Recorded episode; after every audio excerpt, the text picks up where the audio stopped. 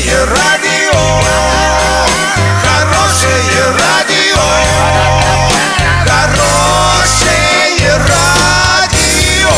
Радио Шансон.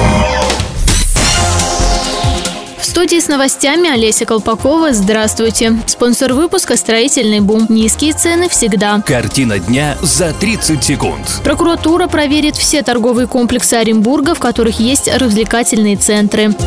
В Госдуму внесен проект об ужесточении ответственности авиадебаширов.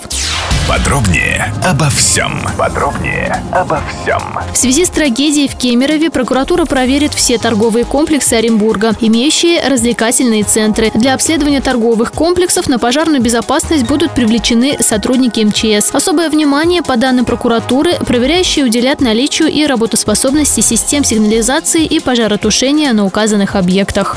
Правительство внесло в Госдуму законопроект об усилении административной ответственности за противоправные действия на воздушном транспорте. Речь идет о невыполнении законных распоряжений командира воздушного судна. Кроме того, вводится ответственность за мелкое хулиганство. Это позволит привлекать виновных лиц к ответственности не только в случае грубого нарушения общественного порядка, но и за мелкое хулиганство на любом транспорте общего пользования. Конец цитаты. Доллар 57.17, евро 71.26. Сообщайте нам важные новости по телефону Ворске 30 30 56. Подробности, фото и видеоотчеты доступны на сайте урал56.ру. Напомню, спонсор выпуска «Строительный бум». Олеся Колпакова, радио «Шансон Ворске».